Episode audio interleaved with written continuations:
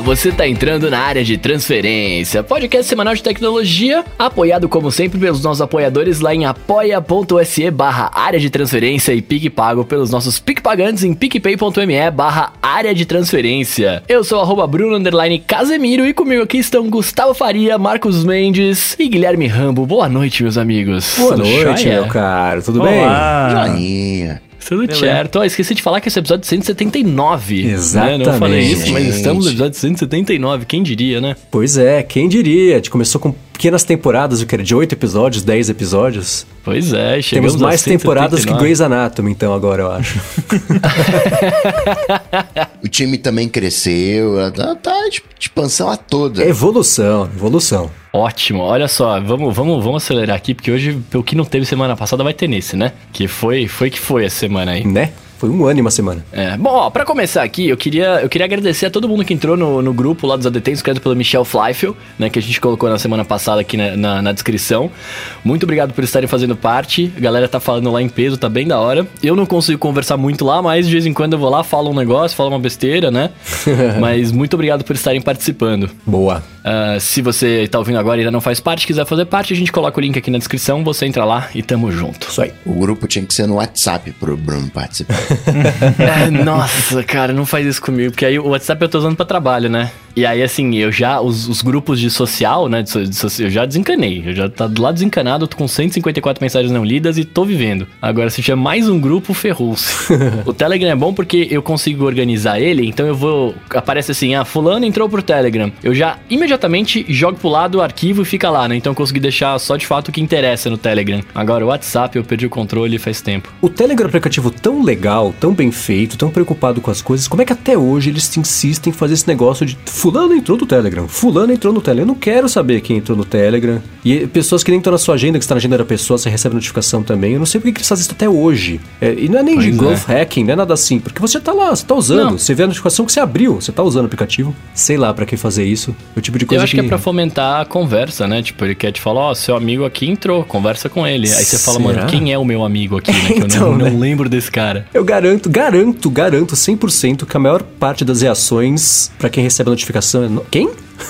Oi? É, pois quem é. é essa pessoa? Que por um lado é bom, né? Se você parar pra pensar, porque aí você vê e fala assim: nossa, quem é esse contato? Ah, não é mais o João da Silva, porque é uma mulher agora na foto. aí você vai lá e deleta. Talvez seja o João da é. Silva que fez uma mudança. Ok, vai saber. pode ser também. Pode ser também. Bom, vamos lá. Antes, antes da gente ir pros nossos follow-ups aqui, eu queria ressaltar os nossos amigos do ADT, olha só. Isso aí. Que é aquela, aquele momentinho breve que a gente recomenda algum podcast de alguém que escuta a gente aqui e tá, e, né, e tá criando um podcast, alguma coisa assim. Então, nessa semana, Cristiano Martins fez o Cavando Regra. Ótimo nome. Ótimo nome. Que é um podcast semanal, né? Sobre assuntos do cotidiano, cultura inútil e, e, da vida no Canadá. Olha que da hora. Então é isso. Sai toda sexta-feira. O link vai estar aqui na descrição para você. Se você se interessar, vai lá e escute. E se você é um adetêncio que começou um podcast, aproveitou a quarentena para começar um podcast, manda pra gente que a gente comenta aqui para mais pessoas também conhecerem seu novo podcast. E para quem fez isso, parabéns por ter começado a entrar nesse mundo super bacana que é de fazer gravações e compartilhar com o mundo. Muito bom. Exato. O podcast exato. só não pode estar disponível no Spotify. então o ADT, o ADT também não pode ser recomendado, né? Não, toda regra tem a sua exceção ah, para poder ser. Eu acho que você está cavando é. regra. é, é. Muito bem, muito bem, muito bem. Vamos lá para os nossos follow-ups aqui, ó. Uh, falamos algumas vezes sobre a televisão da Samsung, que a gente falou dela, falou que queria que tivesse uma televisão né, rotacionável e a, e, e a gente acabou lembrando a Samsung que tinha que lançar essa TV. É, né? né? a gente tá fazendo o tá contrário, tá ouvindo. Né? A maldição da quinta-feira quinta agora é a gente. A gente fala e o que aconteceu? Né? A gente falou isso não é mesmo. Lançaram a TV lá fora, que é a Cero TV, custa 2 mil dólares, a versão lá de 43 polegadas. Tá barato. É, né? É o momento para lançar essa TV, né, agora.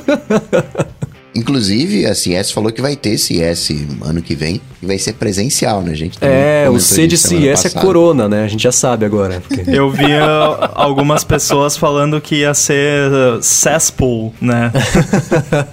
pois é, é. Sei lá. E, e, lembra, a gente comentou também semana passada, né? Com que com a foi a IFA que confirmou que vai ser presencial. Deu uma coragem agora aí pra CS também fazer, sei lá, eu fico muito. Ins... Que ideia de, de Cara, confirmar, né? Sei lá. Pois Ah, é. qualquer coisa desconfirma. Chegou novembro, desconfirma. É, porque tem uma É, coisa também, né? A organização confirmar que vai acontecer não quer dizer nada, porque várias conferências foram canceladas ao longo do ano, porque. Ah, a South by Southwest mesmo. Não, estamos confirmados. Mas aí a Universal saiu, a Paramount saiu, a Amazon saiu, a Apple saiu, não, tá não faz conferência pra ninguém, né? Eles cancelam. Então não sei se eles estão confirmando publicamente que vai ter a feira para que as marcas sintam uma certa pressão de fazer e participar, porque a culpa vai ser da marca se não tiver, sei lá, mas. Enfim, se é confirmada para ano que vem, para LG apresentar a TV enrolável pela milésima vez, né? Muito bem, ó. Seguindo aqui, a gente falou também semana passada sobre o lance de usar o dashboard no Mac, né? Que o, o Mendes é um dos corajosos que ainda usa, né? E o Anderson Silva tá falando pra gente que cada dia que passa, né? O, o dashboard fica cada vez mais limitado. Os widgets de previsão do tempo, da bolsa, do câmbio, né? Já não estão funcionando mais. E ele só não se desfez do layout dele porque no workflow ainda é uma forma mais rápida pra acessar algumas coisas, né? Então, Eu nem sabia que. E a previsão do tempo era bonitinho, né? Era meio iOS 6, assim, com, com os iconezinhos, que era até pra fora do board, ficava ali as nuvenzinhas, coisa assim. Que pena que não Tem um funciona. fun não sabia, não. fact aqui, o, o aplicativo Weather e o aplicativo Stocks do iOS, do iPhone OS 1 foram baseados nesses widgets do, do Ó. dashboard. Inclusive, um, uma, um dos caminhos que pensaram em seguir sobre como ia ser a plataforma, como que seriam desenvolvidos os aplicativos, seria que seriam, seriam todos widgets do dashboard no, no, no iPhone. Ainda bem que mudaram de ideia, né? Nossa, imagina um mundo que todo app era assim? Nossa, por muito tempo ainda no, no iOS, no iPhone OS, depois no, no iOS, o app de, de Weather e o app de Stocks ainda eram baseados nessa arquitetura ainda de, de dashboard. e mudou, acho que só foi mudar de verdade no iOS 7. Eu ainda acho bem bonitinho. Pena que só eu e o Anderson Silva, aparentemente, estamos usando ainda. Mas o meu E o Sr. dashboard ele é triste, era um espaço inteiro vazio com uma coisa que é justamente o calendário. Porque, e Sim. mesmo o acesso ao calendário, se eu quisesse colocar aqui na central de, de, de widgets do macOS, que é aquela tripona gigantesca que dá pra colocar, é mais rápido ainda. Eu fiz o teste, eu coloquei aqui o aplicativo de calendário, mais rápido ainda checar com o, com o, o Function F12, ver o calendário rapidinho, voltar com o Function F12 também, do que o, o- essa central de notificações, porque ela, de, aliás, de controle, porque ela tem muita coisa sempre, né? Então ela é mais complicadinha de mexer. Bom, seguindo aqui com o follow-up, a gente comentou, né, algumas semanas que esse mercado de delivery de comida por aplicativo é insustentável Totalmente, né? E aí, o Bruno Bezerra falou que recomenda a gente assistir um documentário chamado Gig, a, Uber- a uberização do trabalho. E ele falou que tem na plataforma Filme Filme, que eu não conhecia. Eu vou deixar o link aqui na descrição para quem quiser assistir. E pintou também o documentário, eu não consegui encontrar aqui. Na semana que vem eu coloco, ou coloco aqui na descrição, que era um, um outro documentário especificamente sobre a galera do- dos os entregadores aqui de comida aqui do Brasil e toda a treta que deu por conta do coronavírus, né? O pessoal reclamando que não teve muito suporte, apesar das plataformas terem falado, ah, a gente quer fundos aqui de ajuda e tal, mas parece que foi meio pra inglês ver, assim. Na prática mesmo, não foi todo mundo que, que recebeu aquele suporte todo que foi prometido. Então, dois documentários aí sobre isso, pra quem tiver interesse em assistir. Ó, follow-up em tempo real aqui, o do Reset falou que essa, a outra, o outro documentário é o Pan Delivery. Que é um excelente nome, inclusive, né? Não sei como não lembrei. Então, eu acho que ele vai estrear ainda. E tinha trailer, tinha uns teasers e tudo mais. Eu vou deixar é, informação aqui na descrição do episódio. Muito bem, muito bem. Ó, na semana passada também, né? O Ramo falou que fez um- uma conta lá no Twitch. E o Daniel Cunha tá falando que ele chegou até a ficar emocionado no final do podcast. É, que foi uma baita surpresa boa e tal, né? Ter você lá na roxinha. E ele disse que você vai ser muito bem-vindo e que a comunidade vai te abraçar. Cuidado, e abraço em época de pandemia. É, pô, tem que cuidar, né? O abraço de longe. Eu nem sabia que o pessoal chamava de roxinha. Até achei que tivesse alguma coisa a ver com um certo cartão de crédito. mas valeu, Daniel. Tô lá. Eu não usei pra nada ainda, ma- mas tô lá. Um dia eu vou usar. Tô com 175 seguidores já, ó. Legal, o pessoal tá só? representando. Se eu usasse, eu também ia te seguir, cara.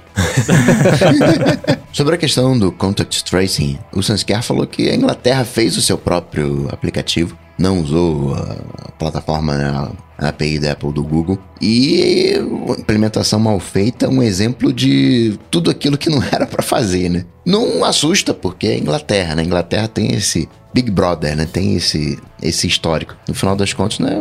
Eles querem um monitoramento, né? Pois é, ele comentou que aconteceu tudo que a gente levantou a bola que poderia acontecer sobre né, usar para outros fins, aquela coisa toda. Inclusive, também a gente pode falar sobre isso daqui a pouquinho, que a polícia lá de Minneapolis também já confirmou que tá usando o contact tracing pra galera que eles estão prendendo nos protestos. Então, Na verdade, eles desconfirmaram, eles só usaram como alegoria. Eles estão usando um esquema de contact tracing, Ah, mas sim, não sim, do, sim. do- não é esse Covid. da Apple e do Google. Eles estão usando essa, essa, essa possibilidade tecnológica, mas não associado a isso. Mas uma coisa liga a outra, né? As pessoas escutam que tá usando contact tracing e falam, não vou instalar o aplicativo porque vão me rastrear. Sim, sim, sim. Então, Teve um isso- rolo na Inglaterra também que ele. Ele tinha lá, acho que na, na política de privacidade, que eles iam guardar os dados por 20 anos. Nossa, uma coisa caramba. assim.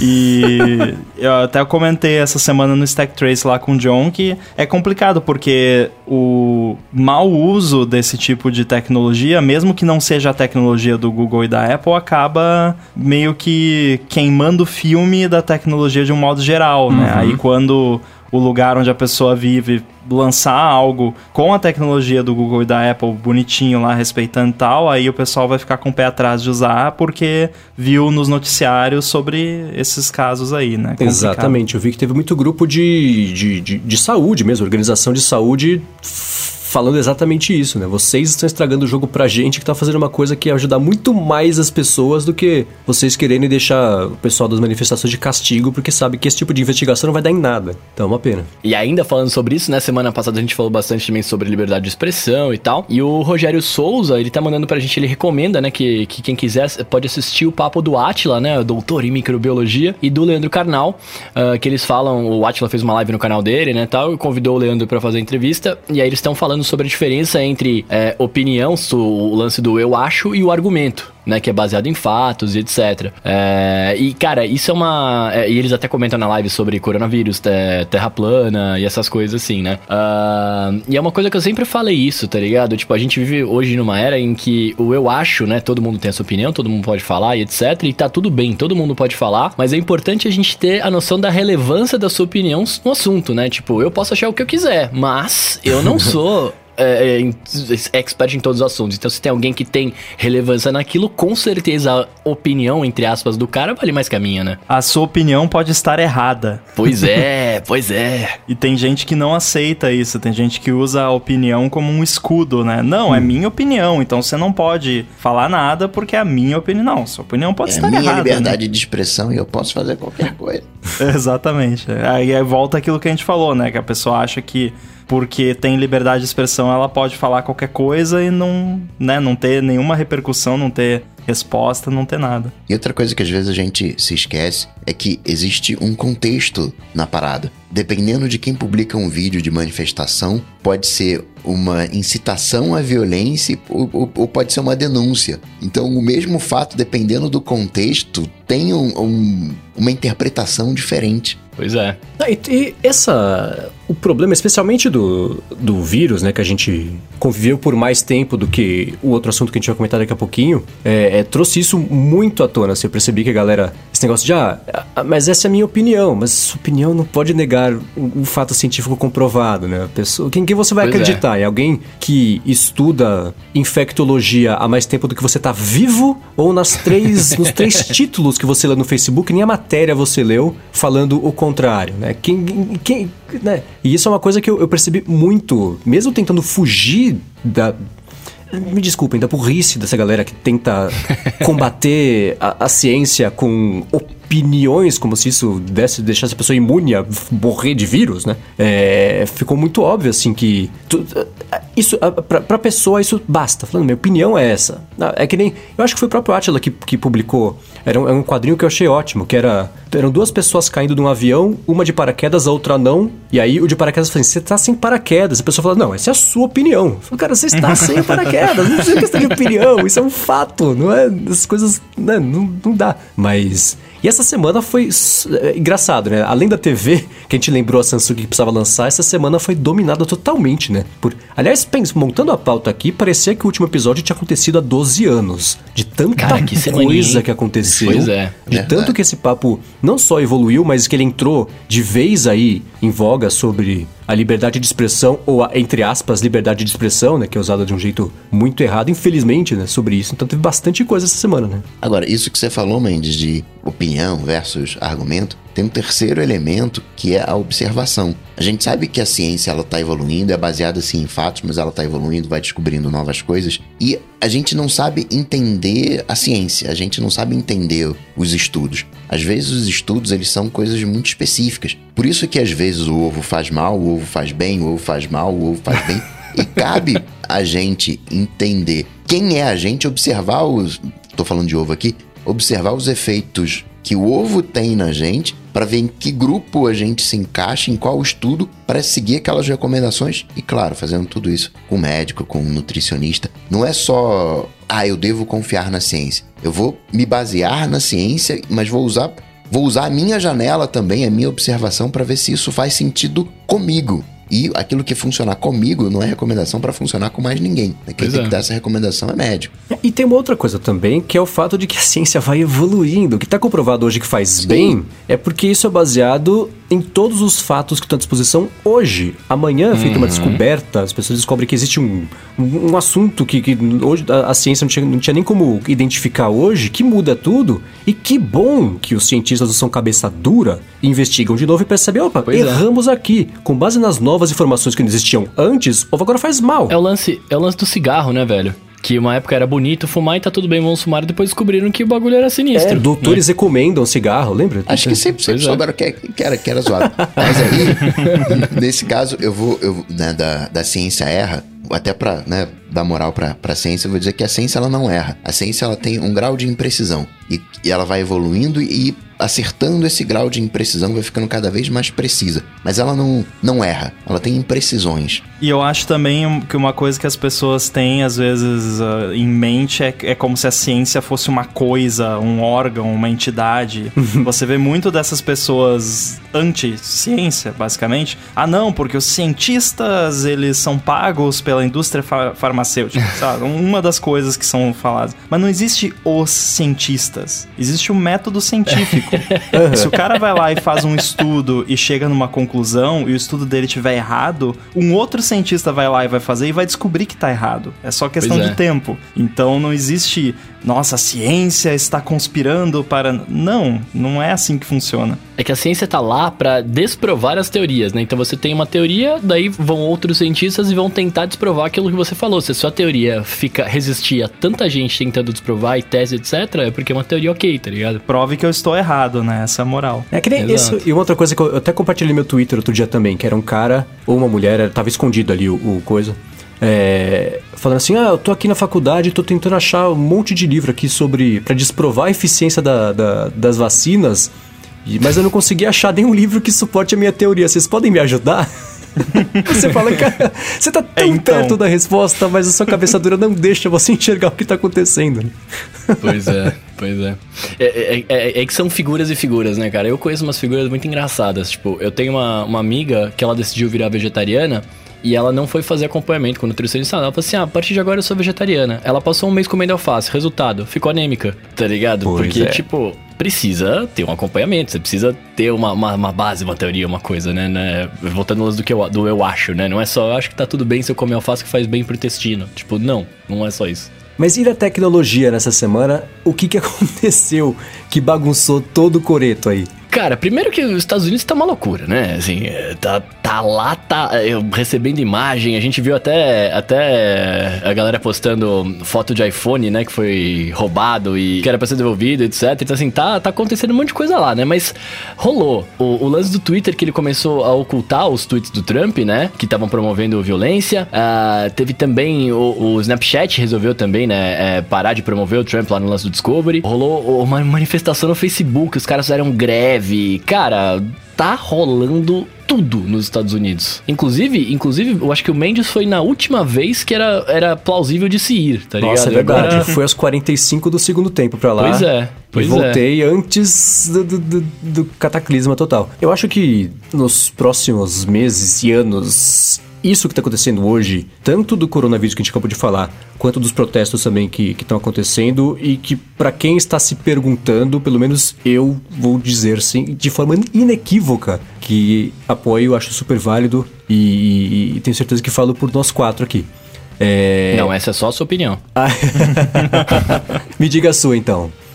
Não, tô brincando, continue. Eu sei, eu conheço vocês o suficiente para saber que vocês acreditam nas coisas que são certas. É, uma coisa que tá sendo curiosa a ver é como aos pouquinhos as redes sociais estão percebendo que cometeram um erro enorme historicamente aí de deixar o uhum. pessoal muito à vontade para falar absurdos é, que, assim, tira toda a parte de polícia. Assim, o que, que o bom senso dita? Você ameaçar outra pessoa de morte não é muito bacana. Acho, eu comentei semana passada, procure um outro jeito de se manifestar de um modo que você não queira que a pessoa se mate, né? Então, é, na semana passada eu comentei sobre o Twitter ter dado muita, muita margem pro Trump falar o que ele sempre quis, e aí a primeira vez que ele tomou um gancho, já tomou dois agora. Mas a primeira vez, aí ele fez aquele escândalo dele. E aí foi interessante ver, por exemplo, o Facebook tá sendo criticado. Teve a greve do Facebook né? Os funcionários estão uhum. criticando o Zuki, que está escondido na toca dele e, e, e, tomou a decisão lá contra as recomendações do próprio painel do Facebook.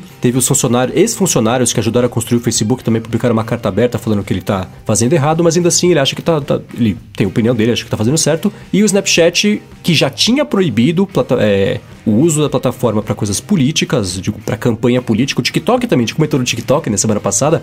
O TikTok falou que ele não vai aceitar campanhas políticas, porque falou, aqui não é lugar disso. Então, é, é, o Snapchat já é, falou que vai parar. E é aquilo, eles falaram que vão parar de promover, que vai parar de amplificar as mensagens do Trump, porque geralmente elas estão incitando ódio, xenofobia, é, racismo e, e, e, os problemas todos que a gente sabe que, que acontecem. Isso também já fez agora o Trump, lá, a, a campanha da eleição do Trump. Ah, vocês estão querendo é, é, inclinar a eleição para o lado do democrata, vocês são antidemocráticos, vocês não são contra. Uh, vocês são contra direitas, não são contra. Aquela coisa que a gente sabe que, que ia acontecer, né?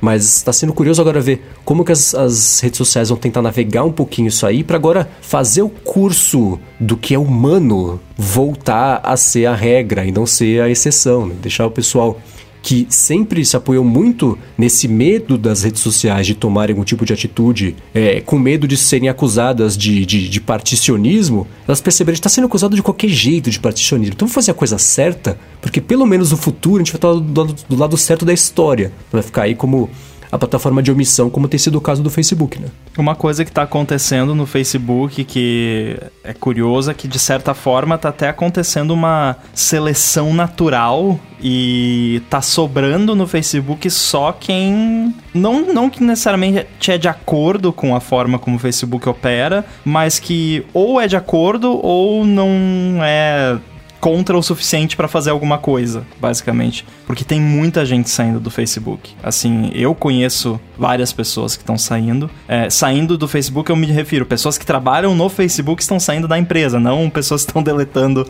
o seu Facebook. É, sim, sim. E, e eu acho que, por um lado, tá legal que as pessoas, né, as pessoas que trabalham lá estão vendo que não é um. Eu jamais trabalharia no Facebook antes mesmo de qualquer questão política, mas caso das questões de privacidade. E é, é bom ver que tem pessoas que estão vendo isso e estão dispostas a né, correr um risco que, tudo bem que quem trabalha na minha área, emprego não é tão complicado assim, mas estão saindo do, do conforto do emprego para procurar outra coisa. Mas por outro lado, também tá sobrando só galera chumbo grosso lá, né? É, então. E o próprio painel do Facebook, ele já é formado por pessoas que já traziam um histórico de problemas. Esquece a parte de, de, de, a parte política, partidária. Por exemplo, tem lá o como é que chama aquele cara que faliu o site Gawker? Peter Thiel, que, que financiou um processo que não era nem dele para fazer o site Gawker ter hemorragia de dinheiro e ter que fechar. É, e esse é um cara que é muito próximo ao Trump, né? Você tem é, é, o, o, próprio. Um outro cara também que ele era conselheiro do Facebook e foi trabalhar na campanha do Trump. E aí tem esse negócio de que o Zuck, por alguns meses, antes da, da epidemia, É, ele, ele foi. É a imprensa descobre, né? A Kara Swisher, que é uma pessoa super bem informada, acaba descobrindo essas coisas, né? Foi jantar na casa de um monte de âncora da, da Fox News, da própria campanha também do Trump, do, do, do partido lá do Trump também. E aí vazou na sexta-feira passada que o Trump e o Zuck tiveram uma conversa telefônica, certamente a respeito disso. Ninguém quis falar sobre o que, que foi. Falaram, ah, foi produtiva a conversa, né?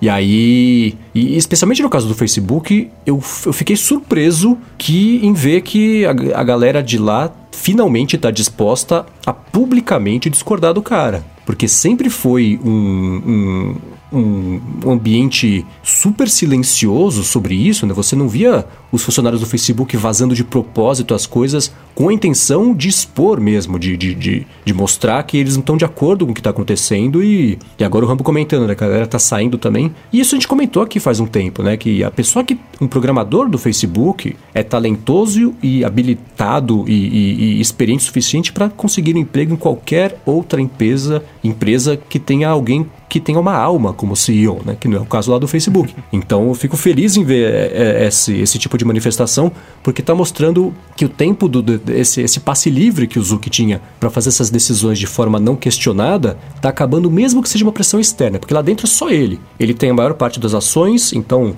se o painel inteiro for contra uma coisa ele for a favor, isso passa de qualquer jeito, né? Quando recomendam para ele coisa tipo, ó, oh, os nossos algoritmos estão promovendo assuntos divisivos e fazendo as pessoas se matarem. Ele falou, ah, então engaveta porque que bom, assim as pessoas passam mais tempo no site. Então, esse tipo de, de decisão finalmente está começando a ser vista pela podridão que ela tem e ele finalmente está começando a ser questionado não só agora de forma privada ou pela imprensa, mas pelos próprios funcionários, né? Espero que sobrem funcionários suficiente para ter algum efeito que, que, que o público veja né? E essa galera também não desista a ponto de deixar o Facebook virar um, um grande gab da vida, ou um 4chan piorado, né? Mas posso falar? Eu, eu acho que tava faltando isso, tá ligado? Porque a gente vive, a gente vive num lance de tipo. É, ah, não é ético o funcionário ir lá e expor a empresa ou falar alguma coisa, etc, por né, confidencialidade, etc. Mas, cara, tá rolando, rola tanta porcaria embaixo desses tapetes, né? Tipo, é, que eu acho que falta um pouco essa exposição, saca? Da galera falando que isso tá errado e não pode ser dessa forma, manja? E querido ou não, acho que, acho que o, o, o lance da, do, do Coronga, né? Isso, isso potencializou demais, né? Porque a gente tá vivendo uma loucura absurda, né? E acho que a galera meio que desencanou e falou: ah, velho, não dá para continuar. Eu queria ter essa esperança do Mendes achando que todo mundo tá consciente e eu não consigo não ver uma questão financeira. O Zuck ganha muita grana com dando nomes né, mais específicos, ganha muita grana com o Trump, né, com, com a, a promoção das coisas para ele ir contra. Né. O Twitter não ganha tanta grana assim, né? Os demais não ganham tanta grana assim. Queria ver se eles tivessem com a mão no pote, se eles estariam falando o que eles estão falando. Eu não consigo tirar esse elemento é, financeiro. E aí, um ponto até, né, pro Zuck, dentro dessa suposta liberdade de expressão que ele está propondo, permitindo ao Trump, ele manipula o algoritmo, né? Ele ganha dinheiro com o algoritmo, né? Até que ponto ele está sendo ético nesse... Né, né? Não, não, não, ele tá de olho no algoritmo e tomou uma decisão que, apesar de pessoalmente achar coerente, não sei se ele é a pessoa ética em função do, do, do ganho que ele tá tendo com, com o algoritmo que a gente não tem a menor ideia do que que é. A gente fala de fake news aqui, fake news ali, mas o grande problema da fake news não é a tiazinha lá do, do, do pavê que soltou uma, uma mentira, porque aquela mentira vai morrer no tempo. A questão é que aquela mentira, ela é viralizada. Você tem uma máquina de robôs, você tem grana que patrocina aquela, aquela fake news, e aquilo ganha visibilidade. Aí é que tá o problema, né? O, não é a fake news em si, individual, mas é a máquina de fake news para promover as fake news, né? É, é, o dinheiro que movimenta isso tudo. Mas eu acho que mais, mais que a promoção, eu acho que é, é, é, o lance das pessoas verem e compartilharem, né? A falta de, de consciência de verificar a veracidade da informação. É, não sei se vocês estão vendo, mas tem rolado até propaganda na TV sobre isso, né? Tipo, e acho que a, a, o slogan acho que é na dúvida não compartilhe né? Porque por mais que, por mais que tenha promoção, se não tiver as pessoas compartilhando espontaneamente, acho que a notícia não se propaga tanto assim. Tipo, ela não tem, acho que, a credibilidade que ela teria, né? E não é só a questão da veracidade da informação em si, mas a veracidade de onde tá vindo essa informação. Porque, Exato. como o Coca mencionou, existe uma rede gigantesca de, de bots. Simplesmente você tá ali no. Você vê uma discussão no Facebook, às vezes até no Twitter também, de política, e aí você começa a ver umas pessoas falando umas coisas assim que, tipo, uns ataques agressivos de uma pessoa que você nunca viu na vida, que aparece que não tem avatar, sabe? Que o, o nome do, da conta é XYZ12345, sabe? Bomba é, 2000. É, é, assim, é, é, é bizarro, porque além de você ter a questão da inveracidade da informação, você tem também brigas inteiras fake entre robôs Sim. de diferentes facções políticas acontecendo. É bizarro isso. É muito Black Mirror. Eu fiz um teste é, é, de forma muito consciente em escrever Trump num tweet que eu fiz, que foi quando o Twitter é, é, bloqueou lá. é, bloqueou não, ele ocultou o tweet que o Trump falava para matar os manifestantes, e aí quem quisesse ainda assim ver o tweet podia ver. É, e eu fiz questão de escrever Trump pra ver qual que seria a reação das minhas menções e se alterar o número de seguidores. Cara, eu nunca recebi tanto follow de bot depois como aconteceu depois que eu citei o cara só por ter colocado o nome dele no tweet. Só bot Caramba. me segue agora. Começou a... E é muito fa... Eu não sei como que é o tipo de problema ainda que acontece de um jeito tão óbvio no Twitter. Você olha, você bate o- a conta que foi criada hoje. O nome é isso, é, sei lá, nome, sobrenome, 85927. É claro que é um bot, né? Você vê. Aí acha uma conta Sem qualquer pra avatar. fazer uma menção. Sem avatar, acha uma conta qualquer. Se não tem avatar, bloqueia. Pronto. É absurdo como. E não- eu não consigo acreditar que até hoje seja só pra sustentar uma, um- contar uma história de crescimento a cada três meses para os investidores. Ah, nós temos. A gente registrou um aumento de 12% em usuários ativos e 60% de usuários. É, tudo bot. Será, é, é só pra falar pro, pro investidor a cada três meses que cresceu? Porque isso é insustentável. Lembra quando teve aquele purge gigante no Twitter faz uns dois anos isso? Que eles falaram, a gente vai fazer uma limpa de bots, e aí teve um monte de conta de influenciador e, e- comentarista político que ficou bravo porque, ah, perdi 2 milhões de seguidores. Não, você não perdeu 2 milhões de seguidores. Você só tinha 600 mil. Os outros 2 milhões eram bots, era assim. E aí eu lembro que teve isso ainda. E se tirar esses bots, perde o- a movimentação. Você não vai ter o mesmo engajamento. né? De alguma maneira são tweets sendo trocados, retweets. É uma movimentação que acontece. Sim, sim. Então, e, e a parte do Facebook. Eu, eu, eu lembro no ADT 100 que uma das minhas apostas é que o Zuck não seria o CEO do Facebook até o ADT 200. Ele tá fazendo muita força pra conseguir para para me fazer ganhar esse ponto. Eu ainda acho que. Será? Faltam só 20, hein? Cara, eu acho, porque é- esse é o tipo de decisão. E aí você. come- O, o principal que tá me fazendo achar a partir de hoje, tudo pode mudar amanhã. Mas hoje foi ver a carta aberta com diversos ex-funcionários que ajudaram a criar o Facebook e falar: cara, Zucker no espelho. Não foi. Quando a gente criou, a gente tava lá quando você criou o site e não foi pra isso. Eu lembro que ele falou outro dia pra, pra Kara Suja também. Não, eu criei o site porque eu estava muito preocupado com a situação do Irã. E aí ele falou: Não, você nunca falou do Irã até hoje, meu filho. Você criou o site pra dar nota pra bunda de mulher, por causa que você estava bravo com as suas namoradas. Essa é a origem do Facebook. E não aí. tinha como dar certo, né? É, e ele vai, foi distorcendo a história até chegar na democracia. E aí você fala, poxa, eu, eu ainda acho que isso pode acontecer dele sair, porque pela primeira vez na história se viu os funcionários do Facebook publicamente se colocando contra a empresa, que é uma coisa que, que não tinha acontecido ainda, e também essa galera do começo aí, que até agora estava quieta, a antiga diretora de PR do Facebook falou: Cara, não é por aí, você tá fazendo errado, olhe no espelho, olhe pra frente e faça direito. Então acho que esse tipo de pressão não só tá começando a aparecer, mas vai acelerar quanto mais ele for cabeça dura. A não ser que ele resolva criar uma alma, agir como um ser humano e fazer a coisa certa, não imagino que, que ele vai ter. é, apesar dele ser o dono completo da empresa, né, de ter os votos e tudo mais que eu comentei por aqui, as, as ações, é, é, ele tá criando um, um buraco pra ele mesmo. Vamos ver quanto tempo leva pra ele olhar pra baixo e cair, tipo o coiote que não percebe que tem buraco e não cai, ele olha pra baixo e ele cai. Acho que vai ser meio por aí. Eu, eu ainda me espanto com essa fé no, no, no ser humano.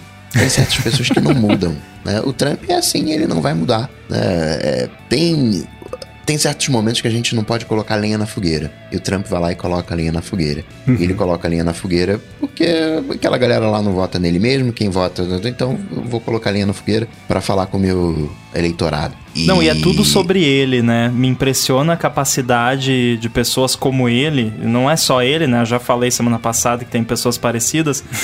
tudo vira uma questão sobre ele, sabe? Tá acontecendo um protesto, não sei aonde lá. É, o assunto é ele. É, é tudo ele, sabe? É, eu acho incrível essa capacidade. E o Zuck, ele, ele é meio assim. Acho mais fácil o Zuck se isolar e o Facebook virar um, um você falou, né, o gap da vida, do que ele sair do, do, do... Se precisa do, de uma estrutura como o Facebook. E ele tá lá, tá montadinho. Acho que o, o, o pior, entre aspas, né, no, no, sentido de futuro, não é ele sair, mas virar um gap da vida. Vai ser um gap para coroas digitais. Eu só me pergunto como é que ele consegue olhar pra cara da filha dele, sabendo que esse é o mundo que ele tá deixando pra ela. Dá uma tristeza.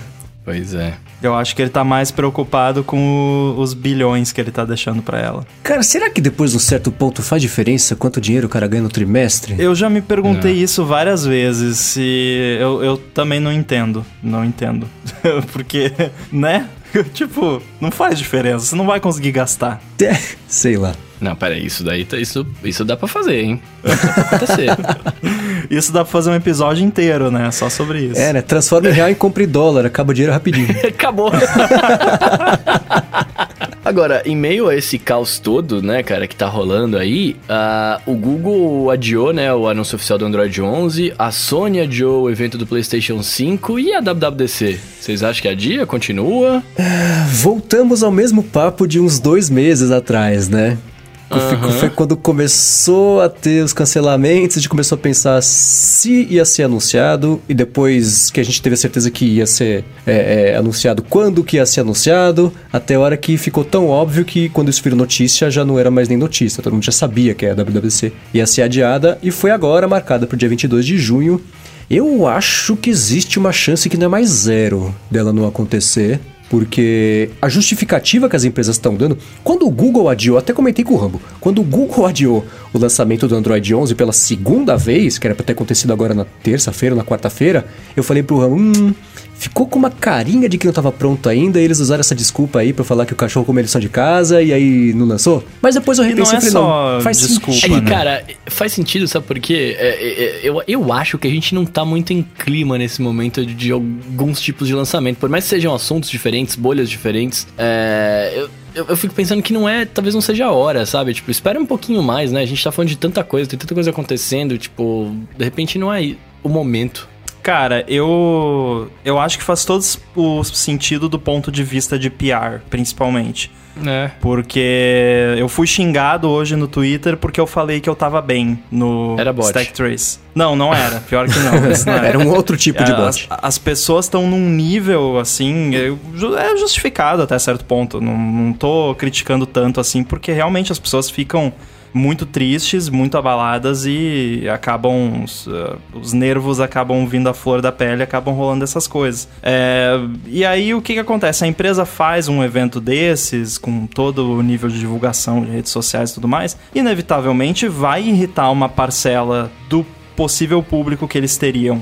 Porque essa parcela vai achar que, nossa, que mau gosto fazer isso agora, não sei o que, né? Rola isso. E por outro lado, ninguém vai prestar atenção também, porque tem outro, outra coisa muito mais importante que as pessoas estão focadas agora. Então, no fim das contas, acaba sendo um win-win dos dois lados, que é a empresa deixa de ganhar esse, essa repercussão negativa que poderia ter por estar tá fazendo um, um anúncio desses num momento talvez não tão apropriado. E por outro lado também, né, a deixa para ganhar visibilidade que ela não teria agora porque as pessoas estão focadas em outra coisa mais importante. Então acho que faz todo sentido adiar. E outra coisa também, né? Esse movimento Black Lives Matter é um movimento que já tem uma história, já é antigo. E tem esses booms, essas ondas, e depois a gente esquece. Não estou dizendo que é o correto, é o que vai acontecer daqui a duas semanas. Por mais que a tendência agora, uma vez que não existe ninguém mais à direita do Trump barra Bolsonaro, eles estão no, num ponto do espectro extremo, ou seja, o pêndulo da história vai fazer com que a gente volte, a gente vai ter mais manifestação, mais movimento contra esse pêndulo. A tendência é que acalme um pouco, né? O, não é que o pior já passou, acho que o pior tá para frente ainda, mas essa primeira onda Vai passar daqui umas duas semaninhas, aí já tem espaço pra falar. É um assunto meio complicado porque não importa a sua decisão, vai existir o que eu chamo geralmente da minoria vocal, que às vezes faz parecer que é um tsunami de gente, não, são duas ou três pessoas que estão bravas com sua decisão, e aí acabou se manifestando às vezes do jeito educado, às vezes não sobre isso. Então, montando a pauta aqui do episódio, por exemplo, foi, puxa, será que, eu, que, que é melhor a gente fazer um episódio que não fale sobre isso para promover um, um, certo escape para quem tá ficando exasperado com esses problemas todos, ou tá na, na, na, faz parte da, da, de uma discussão importante de se ter da, do ponto de vista de tecnologia, tudo isso que tá rolando. Eu tenho certeza que independente da, decisão tomada ou que poderia ter sido tomada, vai ser o tipo de coisa que vai gerar uma certa crítica pra gente. Né? O Rambo, por exemplo, acabou de comentar que no Stack Trace eles optaram por não falar sobre isso e foram criticados por falar sobre isso, né?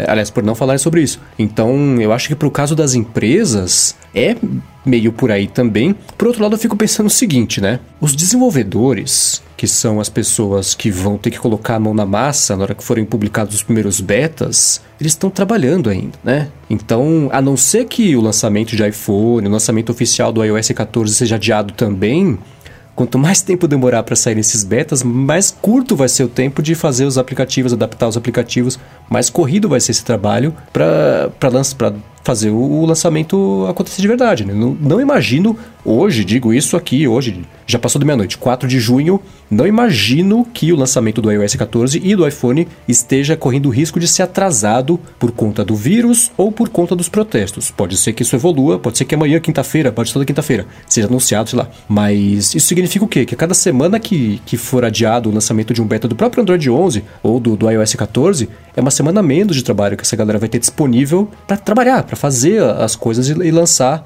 e aproveitar esse período de lançamento que é sempre bastante agitado, né? Então, eu tenho certeza que é, toda organização de eventos está se perguntando a mesma coisa que a gente se perguntou aqui hoje. A gente fala sobre isso, a gente... Aliás, a gente fala sobre isso e que a gente fica um adiamento com, com esse motivo, ou a gente fala sobre isso e segue em frente, ou nem fala sobre isso e segue em frente, porque pro que, o, o que o Coca falou faz sentido. De não é que o que está acontecendo não é importante, é importante pra caramba. Finalmente está acontecendo, que pena que não aconteceu antes antes, mas daqui a que seja seis meses, a, a, a, essa sensação que a gente tem de, de da pressão esmagadora do assunto, ela tende a reduzir. E eu vejo isso, é claro que é bem menos importante, mas eu vejo isso, por exemplo, nas notícias urgentes que eu dou no loop matinal. Tudo bem que é do mercado de tecnologia, uma coisa que não impacta as pessoas de uma forma tão profunda, essa parte de notícias, quanto o, o, os protestos. Mas eu, eu olho para coisas, aquelas polêmicas, aquelas coisas absurdas que acontecem, cada três dias. Parece uma coisa tão corriqueira. Quando eu vou fazer, às vezes, a newsletter do loop matinal para mandar, que chega no sábado de manhã para os apoiadores, eu vejo a notícia de segunda e falo, nossa, falou-se tanto sobre isso, é verdade, aconteceu, né? Que coisa mais boboca, não fez a menor diferença, não tem o menor peso, não tem a menor importância. Então, não é o caso do que está acontecendo agora. Quero deixar isso cristalino. Mas eu acho que, é, por exemplo, o fato da Apple ter adiado o WWDC depois de tanto tempo, ela esperou bastante tempo para fazer isso, pode ter sido uma indicação de que ela está pensando nesse aspecto também, né? De, ah, vamos ver se a gente não se, não se adianta a uma decisão e toma ela errada. Imagina que agora o, o anúncio de um possível novo cancelamento, é um adiamento, não cancelamento, é, esteja sendo discutido, eles também vão esperar até os 45 aí do segundo tempo para anunciar se vai acontecer ou não. E vai ser de qualquer jeito, vai ser uma decisão difícil e vai ser criticada, adiando ou não, falando sobre isso no evento ou não. Então tem que fazer só o cálculo do, do estrago que o PR vai, vai ter que enfrentar versus o quanto os, os desenvolvedores vão ser prejudicados e, e, e de novo, não de forma, não, não é, né, não fazendo a situação parecer menos séria do que é, mas eles vão acabar sendo prejudicados, ter menos tempo para trabalhar, porque pode acontecer esse atraso ainda. E vale lembrar também que por mais séria que seja a situação, e é, como o Marcos mencionou, é uma situação dos Estados Unidos, né? É uma, uma assim, o grosso da coisa está acontecendo lá. Nós temos o mesmo problema aqui no Brasil, isso não é novidade para ninguém também, e já teve protestos aqui também com relação a isso. Acontece coisas parecidas ou até piores com frequência aqui, mas a situação atual dos protestos do que está rolando é nos Estados Unidos. Logo, a discussão política, embora ela seja válida em outros contextos também, como como por exemplo Brasil, ela está acontecendo lá. E assim, a Apple é uma empresa global, ela tem desenvolvedores na Ásia, na África, no todos os lugares do mundo, não só nos Estados Unidos. Então faz todo sentido isso aí que você falou. Só que agora, Apple lançar o primeiro beta do iOS 14 sem evento, sem, a, né? Seria meio estranho, um né? 13.55. É, aí o evento ia ser no, no 9 to 5 Mac lá, né? Sei lá. É, já teve WWDC, né? A gente não se esquece disso, já aconteceu.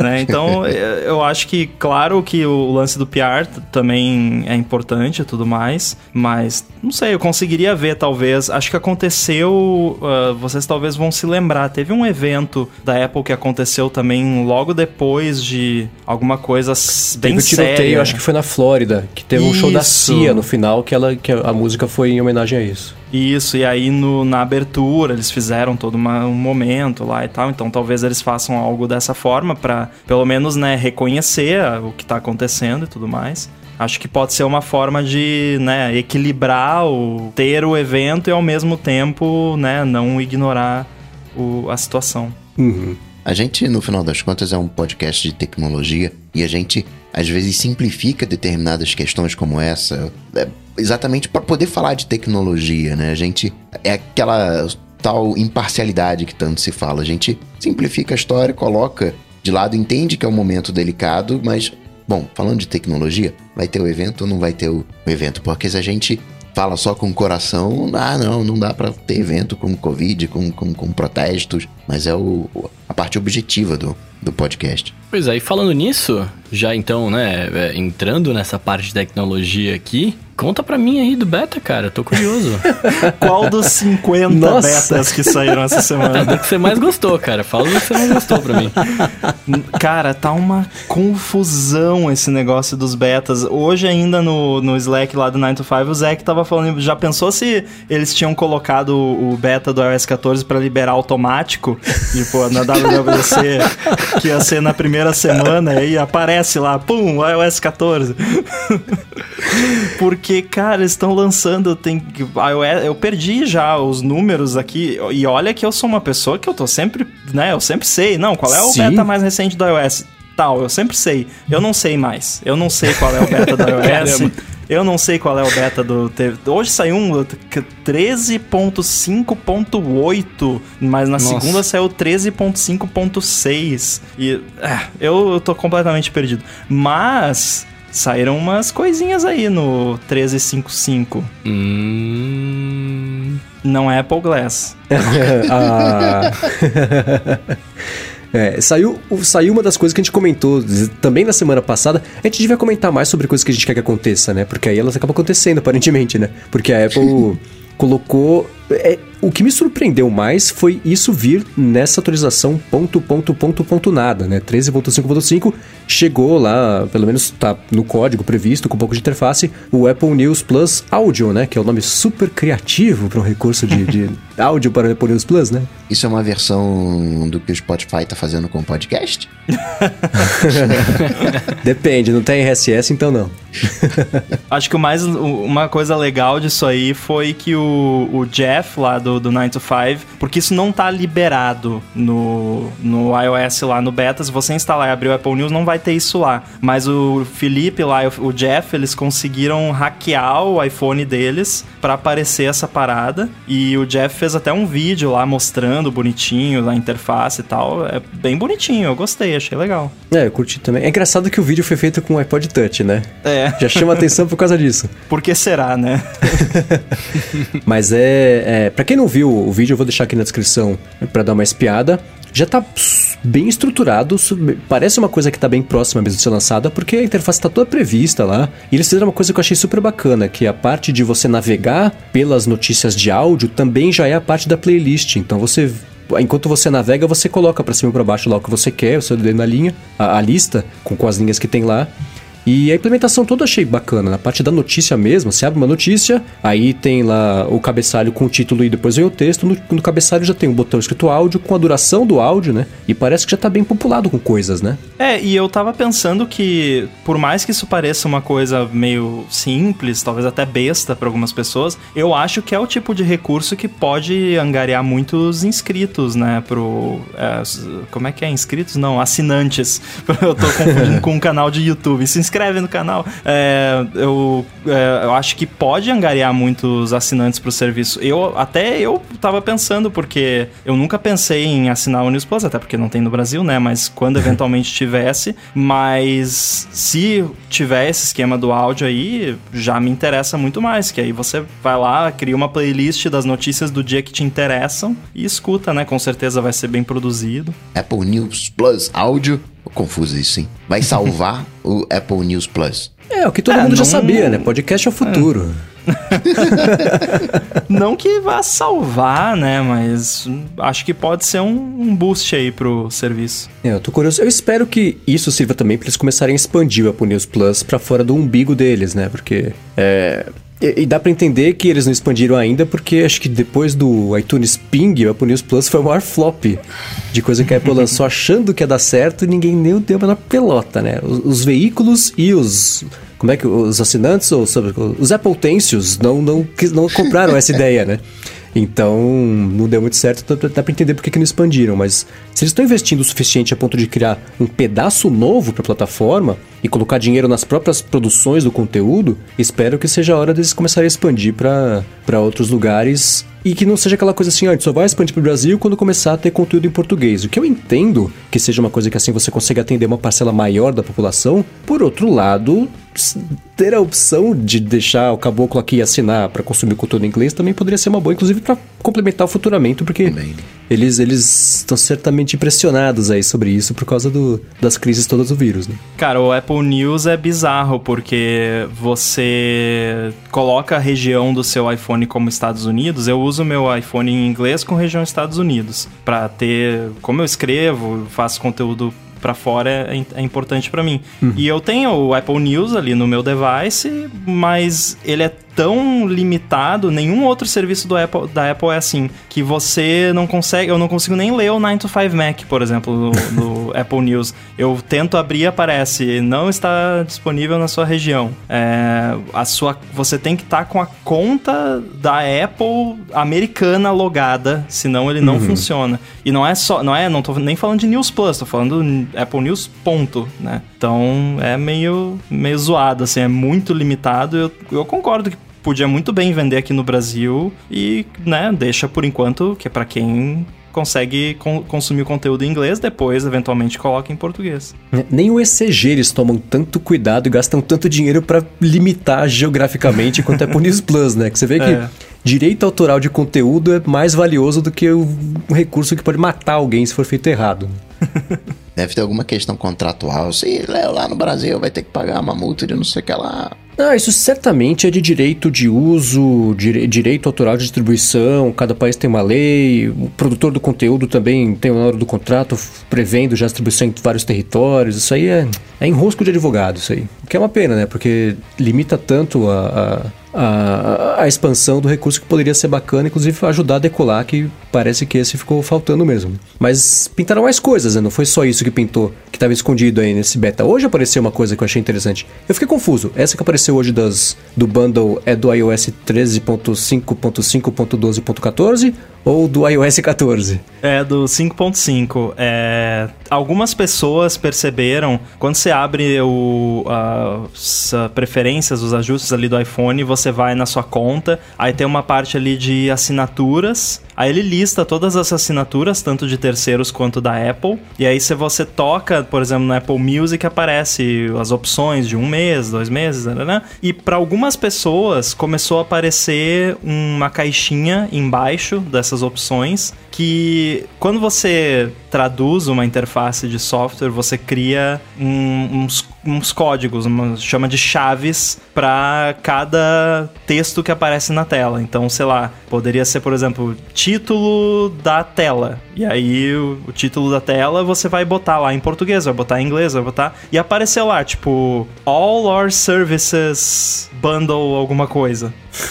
que é a string que é... mais autoexplicativa que eu já vi é... na vida, né? Prontinha para vazar. Que é exato, que é tipo, tá, não tá escrito ali, ah, é o bundle da Apple para você assinar todos os serviços, mas é uma oferta de um bundle ali que apareceu e não funciona. Obviamente é uma coisa quebrada que não era para ter aparecido, tanto é que tá, não tava ainda né, o texto ali de fato. E aí o pessoal do 95 fuçando no, no iOS 13.5.5 achou várias referências lá, bundle offer, bundle subscription, coisa que não, não tem nenhum conceito de bundle de assinaturas atualmente. Então parece que tá chegando aí. Não sei, eu acho que tá com cara de que talvez a Apple vai anunciar isso de repente na WWDC até, né? De repente eles anunciam é, o novo bundle e o, o, novo Apple News Plus áudio e ó, já tá disponível hoje no iOS 13.5.5, né? Pra não ter que esperar o lançamento do 14 depois. Sim, faz sentido porque se fosse anunciar muito depois, não estaria já nesse beta. Nesse beta não, não no, no, release é. oficial, já público, né?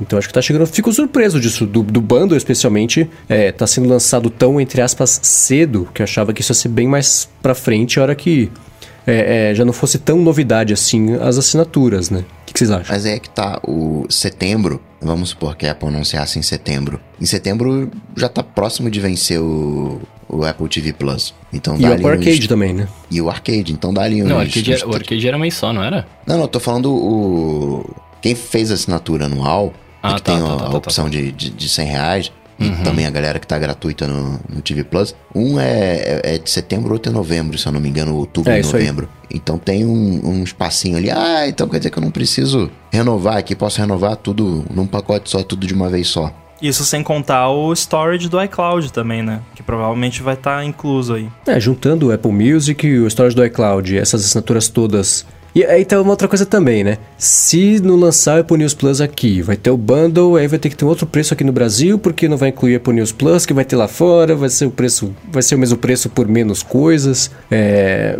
Aliás, chutem assim, de bate pronto, quanto vocês acham que vai ser uma assinatura dessas por mês, em reais? 29,90 dólares. Em, ba em bando de reais? Não, eu pensei em dólar 29,90. É. Em reais eu, eu não faço eu, a mínima ideia. Eu pensei em reais 30, 30 reais. É, eu iria numa faixa dessa, 30, sim, até 50, velho, só pelo preço atual do dólar, senão pros caras fica meio inviável, né, mas... Porque é, eu, eu pago 10 50. reais, eu pago 10 reais de Apple TV Plus, quer dizer, não pago, né, mas... Enfim, 10 reais de TV, 10 reais de Apple Arcade e outros 10 reais de iCloud com 200 gigas. Então daria 30. Claro que vai ter ali um descontinho, então tô imaginando que eu vou pagar esses mesmos 30 reais e levar um tera de armazenamento. E você não, você não assina o Apple, o Apple Music, é, né? É isso que eu ia falar, tem o Music. Que é R$16,90 é, Apple Music. R$8,90 para estudante, família tem outro preço. Então, somando isso aí, ainda não dá os 50. Talvez, talvez não seja 50, a não ser que tenha uma coisa, sei lá, aquilo que o pessoal... Eu acho muita viagem, ainda hoje, falando isso, agora em junho, me parece viagem, coisas do tipo, ah, se você assinar o bundle, você tem desconto no iPhone ou num produto uma vez por ano. Acho que não sei se é por aí, mesmo porque desconto em produto aqui no Brasil continua caro, né? Então não faz tanta diferença. Mas se tiver acesso, por exemplo, ao Apple Care, aí já muda um pouco de figura. É uma coisa que já, cria uma vantagem real, especialmente para pessoas desastradas, que aparentemente é a maioria das pessoas. Né? Então aí já, já começa a ficar um pouco mais, mais chamativo esse plano aí. Agora eu fico curioso só para saber quando que, que. Se isso vai ser. É, pode ser anunciado em junho. É, usar a WWDC para já anunciar e a partir de hoje tá valendo que quiser assinar. Senão não estaria já no, nesse 13.5.5. Curioso para saber qual que vai ser a a composição desse plano pra gente aqui no Brasil. Se que vai ser lançado aqui, né? Podia muito bem ser lançado lá fora, que nem a Samsung anunciou o Samsung Access lá, né? lá fora, né? Que você assina, custa acho que 37 dólares por mês a partir disso, e tem o Galaxy S alguma coisa, tem lá, você usa um ano de Office, um ano de Microsoft OneDrive, mais alguma outra coisa que eu esqueci o que era, o Samsung Premium Care lá, o Apple Care da Samsung. Isso tudo por um, um, pacotão, mas é só nos Estados Unidos. Né? Então vamos ver se, se vai ser internacional isso aí pra gente também. Agora me fala uma coisa, já que não teve nada de Apple Glass aí nesses iOS tudo da vida, como é que vai funcionar esse suporte do Apple Pencil no, no, no Safari? É, então, como vai funcionar, eu não sei, mas. É, não, eu... mas vocês todos aí, vocês têm uma, uma ideia, vai. Vamos, vamos, vamos ser verdadeiro. Ah, o que rolou é que também no 95 saíram algumas informações quentinhas aí sobre o iOS 14, que vai Uhum. passar café, que não, não vai passar café. É, Vai fazer todinho. Pode ser. O Apple Pencil vai funcionar em sites, então se um site quiser ter um campo lá onde você desenha com o Apple Pencil, vai ter como o site fazer isso, algo que atualmente não é possível. Mas isso no iPad. Sim, no iPad. Ou seja, não no iPhone. É isso que, que o Coca quis dizer. Pois é, fiquei chateado agora. Ah, não sei, né? Se lançarem um iPhone com o Apple Pencil, vai funcionar no iPhone, né? Ai, tomara que não, porque não tá na hora de gastar esse dinheiro.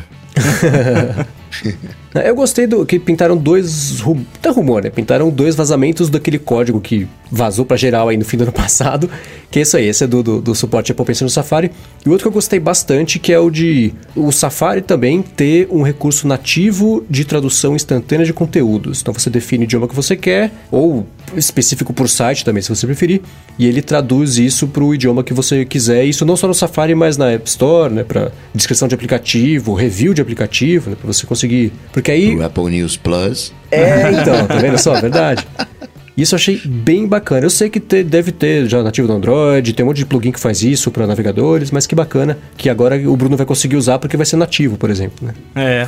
O próprio Google Chrome tem esse recurso também, que aliás é uma encheção, porque né, nas- quando você site, não é. configurou o Chrome ainda, aí você acessa o site, esse site está em português, quer traduzir para o inglês, porque o sistema está em inglês, né? Uhum. Aí você tem que ir lá na- selecionar, não, nunca traduzir, né? Enfim.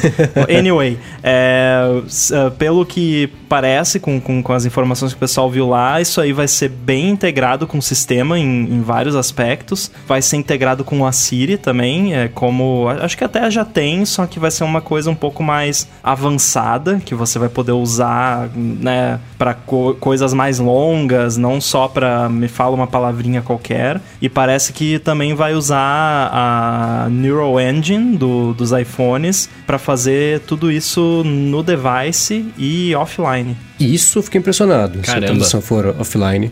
No, Isso no- vai ser no próprio Android e Microsoft é assim, né? Offline na tradução. É, mas que esse bom tipo que de o Coca falou.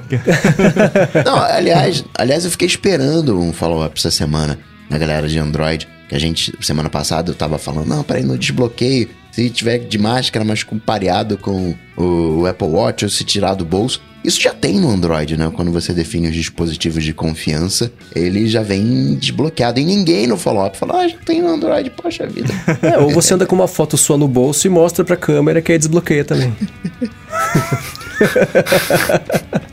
Prático, acho que é prático.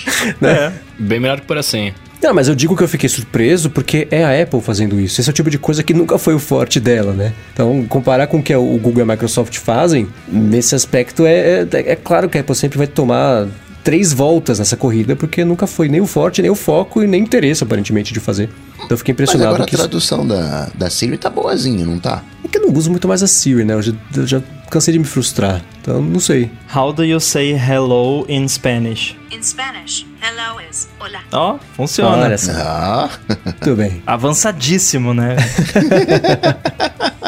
Já acertou, já é um grande começo. Oi, e me fala um negócio, como é que fala é, trema lo DT? Trema? Tralha lo DT em espanhol. confundi, confundi. Trema ADT, já virou o capítulo dessa semana, vai ser Trema ADT, então. Muito bem, muito bem. Você mandou a sua, a sua hashtag tralha AlôADT aqui pra gente lá no Twitter e a gente escolheu as mais da horas pra trocar uma ideia com vocês aqui no final. Ah, como fez o Rafael Nunes, por exemplo, que ele perguntou aqui, né, se vocês costumam comprar bugigangas em sites chineses. E aí? Sabe que eu nunca comprei nada de, tipo, do AliExpress, por exemplo? não teve vida. Eu já comprei muito. mas eu comprei muito ali 2008, 2009. Eu comprava Hoje- do Deal Extreme. É, Dio Extreme. Essa, né? Eu comprava muita, muita, muita, muita coisa. Eu tive uma época que eu comprava bugiganga no Deal Extreme e revendia no Mercado Livre. Olha só! Eu, eu, eu fazia algo parecido com você, provavelmente.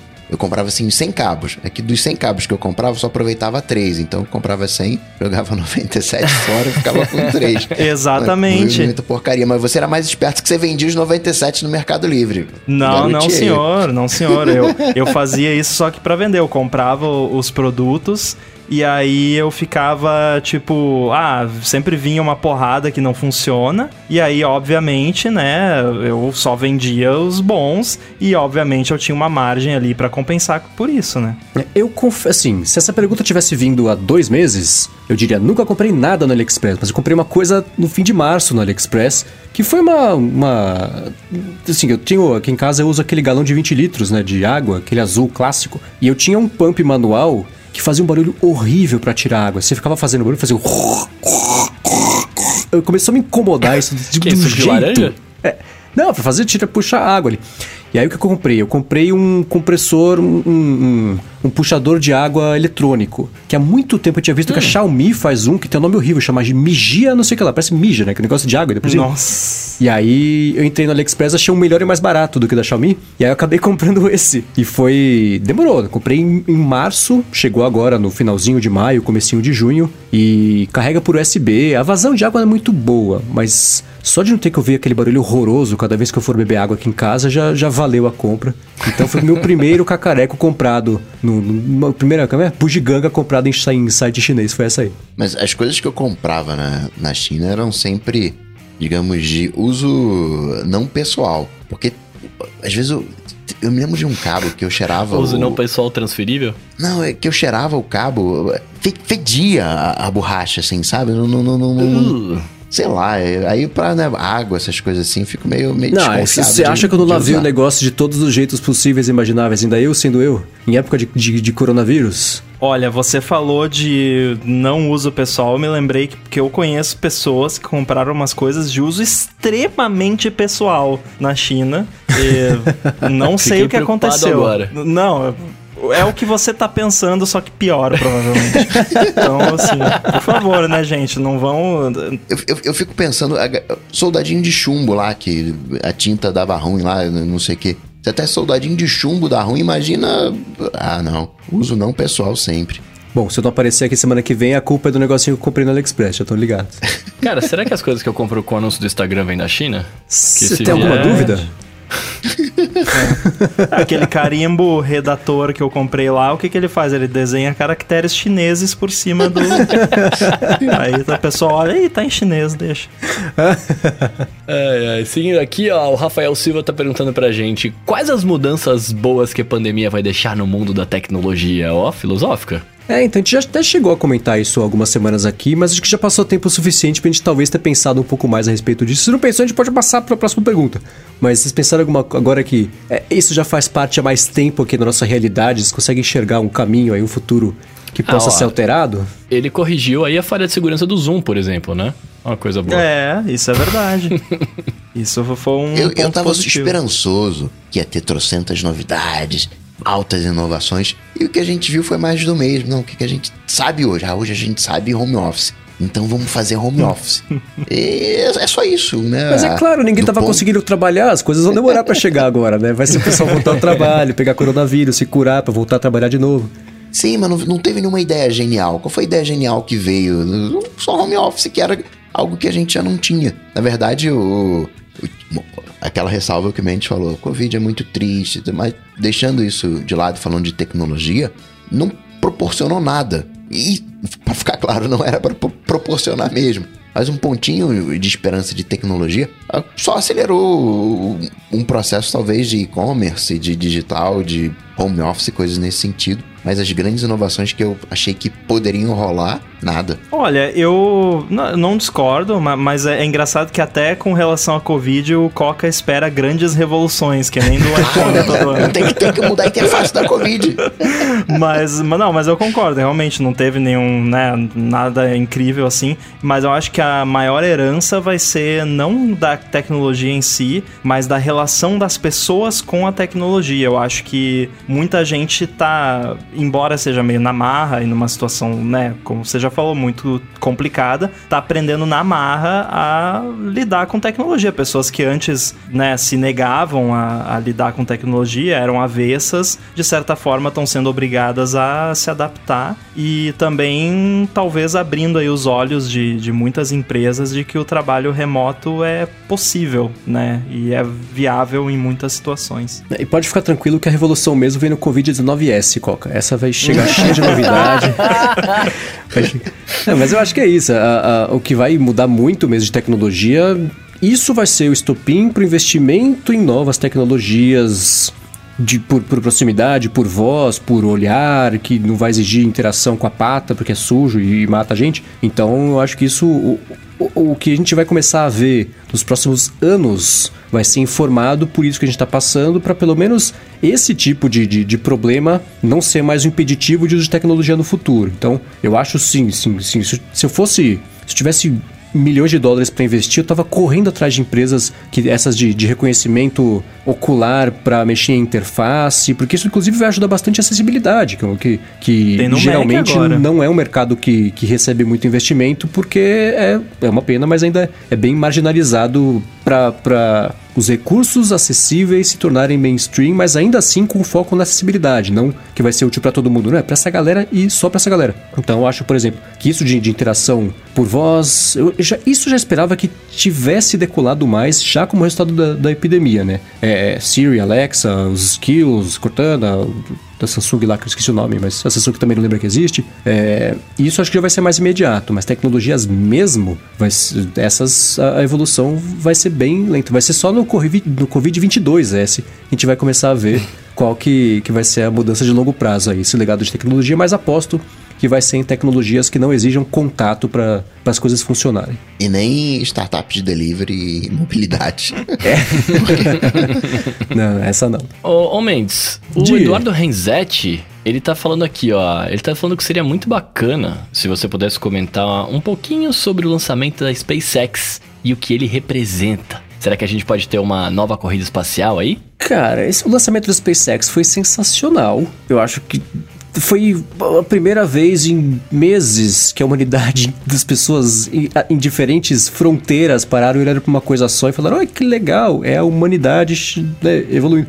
É, do ponto de vista prático, foi os Estados Unidos pararam de depender do Afeganistão para lançar foguete, da- da- da- das tecnologias e, e da estrutura internacional para lançar foguete. Isso é, só é bom mesmo, no fim das contas mesmo, para os Estados Unidos. E bom mesmo, de verdade, pro, pro, pro, pro Elon Musk, né?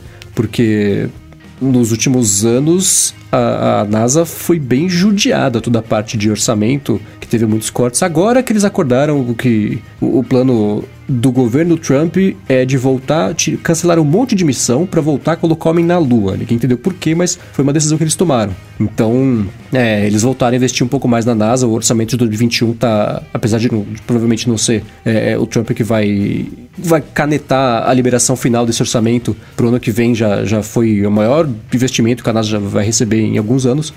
Mas o que esse lançamento do SpaceX significa é que a NASA vai. Aliás, o programa espacial americano vai parar de depender de financiamento da NASA para evoluir. O que aí sim é ótimo para todo mundo, porque uma descoberta deles significa uma descoberta para toda a comunidade científica. Então acho que, é, por exemplo, tem aquele. O SLS, que ia ser, é basicamente o projeto da própria NASA para lançar foguetes e colocar os astronautas em órbita. Cada lançamento ia custar um bilhão de dólares. Esse da Tesla custou 90 milhões, basicamente para fazer a mesma coisa, entendeu? Então é, é muito bom para a NASA não ter mais que se preocupar com investimento para fazer esse tipo de coisa, porque tem empresa terceirizada fazendo e fazendo direito. Pois só chegou lá em cima, docou, tá lá na, na, na, na Estação Espacial Internacional. E eu fiquei morrendo de inveja dos astronautas, né, por três motivos. Primeiro, que eles foram para o espaço, depois que eles foram para a Estação Espacial Internacional, e terceiro, porque eles saíram daqui. Adoraria eu ter a opção de, de, de deixar a Terra por alguns momentos, né? Mas isso, por enquanto, não vai acontecer. Mas me A deixou melhor esperançoso. saída de- pro problema é um foguete da SpaceX. né? Exatamente, né? E vi vantagem, né? Mas é, é, é, espero que isso ajude a NASA a poder se comprometer a ter mais projetos diferentes sem depender só dela e de financiamento, porque tem um monte de projeto lá que tá parado. Você tem aquele James Webb, que é o telescópio que é o substituto do Hubble, basicamente, que ele tá sendo. a- o lançamento está sendo adiado há mais de 10 anos. É o projeto 96, que ia ser lançado em 2005, depois 2007, depois 2012, 13, 18, ia ser lançado esse ano, foi adiado para o ano que vem. E dificilmente acho que vai ser lançado, porque. Ah, Já tá precisando de fazer manutenção do que estava pronto, porque não lançou e o negócio foi feito para ficar no espaço, não na Terra. É. Então, é, é, é, um, é um passo, é um passo importante, porque vai deixar, vai abrir esse caminho para empresas privadas. Tem a própria do, do do Jeff Bezos, aquela Blue Origin, que até agora não fez muita coisa, né? Lança um foguete lá, bem falho, inclusive, cada seis meses vira notícia e depois some da- das notícias de novo. Mas que bom que deu certo. Eu fiquei contente porque é, é, o lado negativo. A pessoa pode olhar pro lado ruim e falar assim: ah, são os americanos voltando a dominar e fazer só isso. Eu não vejo nem como corrida espacial, que eu acho que é o tipo de coisa que os países não têm mais interesse em mostrar quem que tem um foguete maior, né? Mas eu vejo mais como um- uma oportunidade de evolução, pra- pelo menos para isso, para fora do, do planeta, todo mundo olhar na mesma direção. Hein? Espero que seja assim. Você falou aí de Elon Musk, Jeff Bezos. Será que esse é o próximo passo? Toda empresa de tecnologia vai ter que ter o seu foguete também? Ai, a Vivo podia ter, hein? que os caras lançaram. Acho que a Falcon 9 levou 60 satélites, foi isso? O que é Ou hoje? esse é o outro? Vai- hoje, por vai? exemplo, a- Hoje foi qual? a- foi, foi isso, que é os satélites lá, os É, né? Starlink, que são de 60 e Aham. 60 que, que sobe lá. Então, a Vivo podia ter, velho, porque meu, às vezes meu coisa não pega dentro do estúdio, eles podiam levar uns 60 satélites também, pra me ajudar nessa, nessa empreitada. Agora o Arthur de Vigia quer saber qual foi a keynote da Apple que a gente mais gostou e qual foi a pior. A que eu mais gostei é a apresentação do iPhone. Acho magistral a apresentação do, do iPhone. Agora, a pior, deixa eu pensar aqui. Olha, pra mim essa aí foi muito fácil. Quando eu vi aqui na hora, eu. Obviamente a melhor é a do iPhone, obviamente. E a pior foi a do iPhone 10S e 10R. Com certeza. Foi muito sem graça. Foi. Putz, Repetiram a mesma informação 10 vezes, sabe? Foi. Foi muito ruim aquela. Eu posso estar enganado porque eu não lembro muito bem, mas eu acho que pra mim a mais chata até agora foi a que vazou tudo antes. Foi Aquela essa. que os caras. Foi essa, né? É. Sim, que Tá, vazou a obrigado. foto Beleza. do iPhone 10S, do Apple Watch Não, Series 4. Que, que vaz... Não, que va... não, não, não a que você vazou tudo. Eu tô falando aquela que os caras tweetaram. Lembra que teve uma que os caras tweetaram? Ah, os não, tweetaram o tweetaram, iPhone mas- 7. Mas aquela iPhone foi do 7, iPhone Leque. 7, foi legal aquela. Então, por isso que eu falei que eu podia ter enganado, porque eu não lembro muito bem dela. Mas eu lembro que quando tweetaram, eu falei, putz, velho, mas já acabou a graça aqui, né? Nossa, mas até Agora, hoje vocês, acham que foi um erro esse tweet? Ah, Foi um erro acho. de scheduling do, do Twitter. É. Porque a parada tava, tava scheduled lá pra sair durante o evento, meio que ao mesmo tempo em que os anúncios iam saindo no evento, iam saindo os tweets. Só que deu um erro de time zone lá e saiu tipo uma hora antes, uma coisa assim. Ah, gente, quem nunca? O cara foi escrever 18, escreveu 17. Nossa, eu sempre acontece. entendi isso como o tipo de coisa que, assim, pra nós do mundo da tecnologia, a gente faz barulho, a gente acha engraçado, mas pro grande público, que é 99,999%, a pessoa que não é ligada em tecnologia ficou, ah, hoje tem evento da Apple, ah, tem o tweet do iPhone. É claro, vai ter o tweet do iPhone por causa do evento da Apple. Não ficou ligada que, nossa, o iPhone só vai ser anunciado daqui a 40 minutos, então o tweet saiu antes. Por causa... Sempre achei que Ah, fosse. não, c- sei lá, sim, um nesse tweet- sentido totalmente. A pessoa que não é a gente não tá nem aí, né? Só foi engraçado. Mas eu também, é, obviamente, eu não acho que vazamento estraga evento, senão eu não assistiria nenhum evento, né? É, Não, eu- eu- ou, eu não ou acho que não vazamento participaria estraga. de vazamento. Mas, Mas, é, mas é que é que é diferente você vazar, uma pessoa vazar e, e a própria empresa soltar, porque quando ela solta, você sabe que é aquilo. Quando alguém vaza, você não, fica mas na a do expectativa e 10S tal. lá do Apple Watch foi a Apple que soltou também. Ah, então eu não sabia. Então essa é mais Mas chata pra mim. é, pra mim foi, foi a do, do 10S lá, porque não tinha nada de novo mesmo. Assim, ah, tem dourado agora. E, ah, é, aí o Phil Schiller, 20 minutos no palco falando da câmera do iPhone 10S. Aí anuncia o iPhone 10R, sobe o Phil Schiller 20 minutos pra falar da câmera que é igual, que, que é pior. Agora, a que eu mais gostei de longe pra mim não foi a do iPhone e foi a do MacBook Air. Puta, como eu gosto de ver aquele ele tirando o envelopinho lá, o Oh, bagulho. Essa aí, runner-up pra mim. Em segundo lugar, assim, coladinho. Cola- Se É, desse pra é juntar as boa, duas velho. em uma, eu juntava. Sim. Pra colocar diversidade, eu vou pensar como a que eu não gostei. A primeira solo do Timóteo, né? Que ele ficou lá meio, meio perdidão, né? Sem o, o Steve Jobs. É, Eu me lembro, assim, conc- pra mim, a, a- que eu- a primeira que eu pensei também foi do lançamento do iPhone, que é, é muito bacana. E a pior, eu me lembro recentemente, é o evento do Apple TV Plus, que mostrava o pôster da série, apagava a luz, acendia, tava Rachel no palco. Apagava, acendia, tava Vila Sésamo no palco. Apagava, acendia, tava... E foi só isso, foi uma hora de... Tem, tem mais isso, e tem mais isso. Ah, e tem essa mais foi a isso. que teve a, a Tem mais galinha no isso. palco lá, né? É, então, esse eu achei que foi meio chatinho, porque não é nem que não teve lançamento de produto, não. Dá pra falar sobre séries do jeito empolgante e bacana, pelo menos pra mim, não, não bateu lá no fundo, assim. Esse, o evento que eu me lembro, pelo menos recente, que, que no meu coração flopou. Cara, eu acho que, pensando agora, pra mim as mais chatas foram todas depois da primeira que eles mostraram AR. Porque aí, Só cara... porque não teve Apple Glass, né? Não, não, não, não por isso, mas é porque, tipo, eles mostravam o lance do AR, era todo ano mostrava a mesma porcaria. Alguém com o iPad ali, ah, agora tem isso, esse jogo aqui, olha que legal essa realidade aumentada. Tipo, eu achava animal vendo, né? Mas parando pra pensar agora, você fala, pô, era só, é a mesma coisa todo ano. Cara, é que tem que ter um momento para as pessoas irem pro banheiro, né? Não, e eu lembro que toda, toda vez que falava, eu colava aqui e falava, nossa, que animal, vocês viram o lance do AR? Tipo assim, é muito legal, mas é que parando pra ver, é a mesma coisa toda vez, né? Eu acho engraçado, o Arthur de Vigir falou que o dele, que ele tá aqui acompanhando ao vivo, que a melhor pra ele também é do MacBook Air.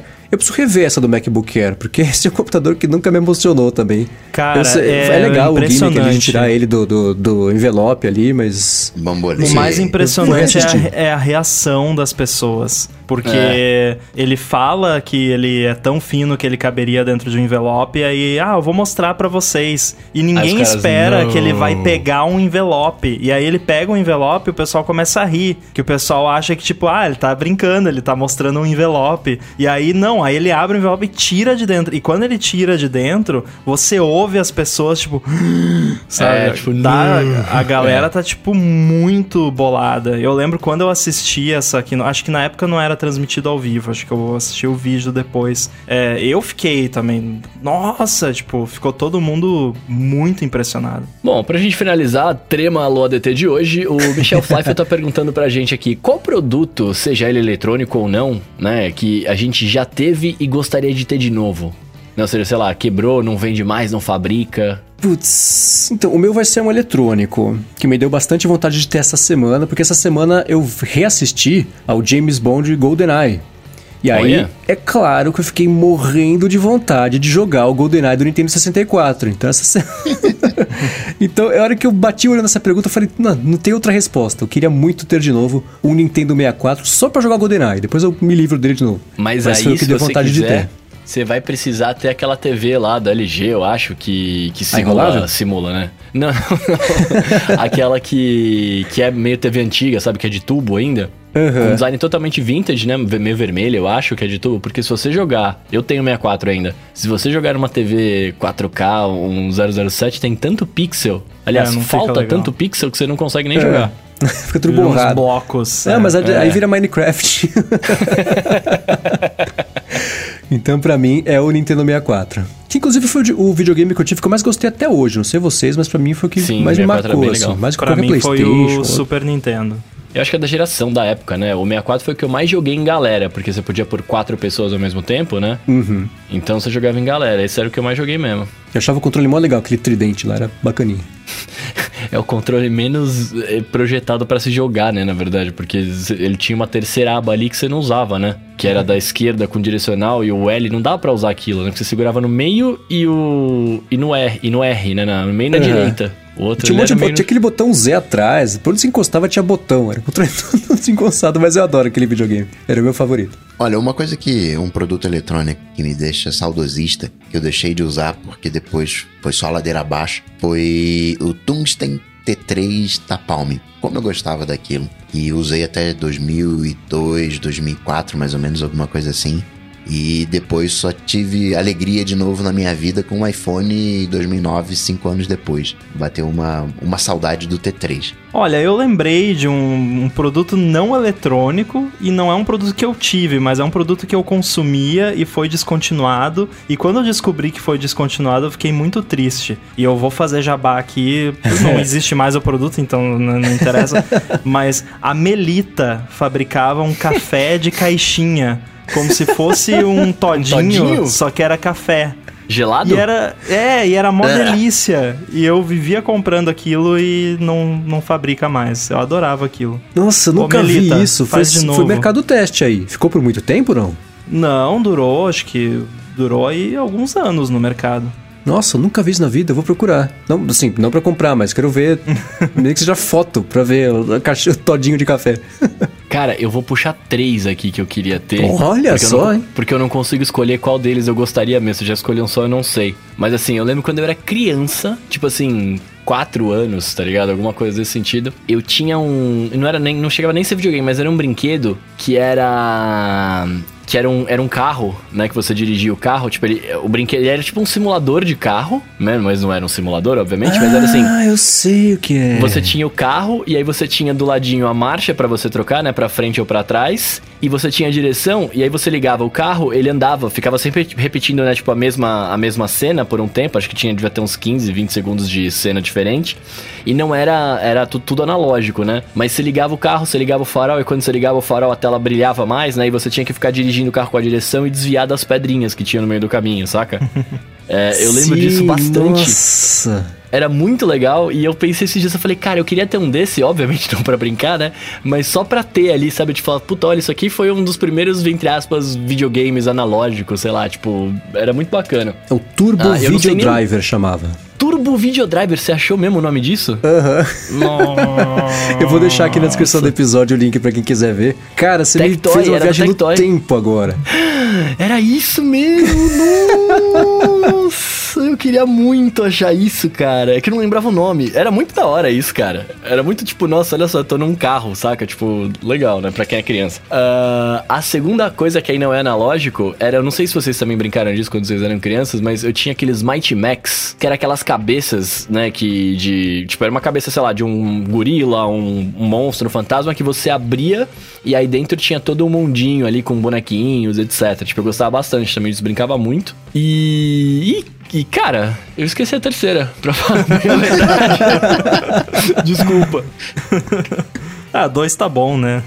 Agora, follow-up em tempo real aqui, eu dei uma pesquisada no Google, não foi fácil, eu tive que trocar a, a busca algumas vezes, porque eu não lembrava o nome do café. O nome do produto era Wake. Wake de Wake. acordar. Mandei pra Wake vocês aí uma, uma foto. então era isso aí, era uma caixinha e era, era bem gostoso. Eu gostava Nossa, é um bastante. achocolatado de café. De na moca? verdade, não, na verdade não era a chocolate. Tinha essa, essa foto que eu mandei era da versão que era chocolatada. Mas tinha Ah. várias versões. Tinha a versão cappuccino, tinha a versão que era mais só café. Tinha várias versões. Que loucura. Lembrei do meu terceiro. Ah, Preciso falar antes que fuja. É, eu queria muito ter de volta. é, Eu até tenho, mas eu não tenho mais, eu não tenho mais como usar. É meu Discman, cara. Eu gostava Nossa. muito dos Discmans. Porque eu gosto, eu gosto do ritual, saca? De, tipo, levar ele ali, eu sento, sei lá, sentava pra mexer e punha o CD, abria a disqueteira pra escolher o que, que eu ia ouvir, tá ligado? Eu gostava desse ritual. Então, se eu pudesse, eu teria um de volta. sabe o que é curioso sobre essas evoluções? Eu lembro que a evolução do, Dix, do Discman, ele era cada vez melhor porque ele ficava cada vez mais tempo sem pular a faixa. Lembra É, o disso? anti-choque. O anti-choque ia ficando bom. E aí, hoje, por exemplo, do AirPlay para AirPlay 2, ele consegue fazer mais buffer da música pra não bugar lá a conexão. Então, é, as evoluções são tipo a mesma, só que só muda de... de, de, de- de- a, tecnologia muda, mas as evoluções são as mesmas, né? Eu lembro que eu tinha também o Discman que tinha o, o anti-choque, tinha um, um- E ficava é aquele leitorzinho de, de, de- aquela lentezinha, né? O emissor ali do laser pulando, assim, quando não tinha nenhum CD tocando, você dava um play. Enganava ele pra achar que tinha um CD, ficava pulando ali pra ver como é que funcionava. Verdade. Eu fazia pra fazer o, o- Tipo, na época era, era, era lícito ainda fazer CD com MP3, né? Com música, porque a gente na época ainda podia fazer. Quer dizer, nunca pôde, né? A gente só achava que podia. A gente não via É, problema. a gente acha- Exato, a gente achava que podia naquela época, então todo mundo fazia. É, eu lembro que aí esses CDs, né, que você comprava um CDR lá pra gravar e tal, é, era um CD horrível, né? Tipo, feião. E aí a gente pintava as capas, a- eles com canetinha de, de retroprojetor pra ficar, tipo, uma capinha lá. E aí eu lembro que eu tive a brilhante ideia um dia de, tipo, dar o play no CD com a, com a tampa aberta pra ele ficar rodando e pintando ele colorido né, com a canetinha. Deixava a caneta lá e ia fazendo círculo, saca? Eu achava da hora fazer isso. Muito bem, meus amigos. Esses foram os hashtags AlôsADTs de hoje. AlôsADTs, é muito plural, né? Hashtags AlôsADTs. É, Hashtag tremas. trema. Hashtag tremas.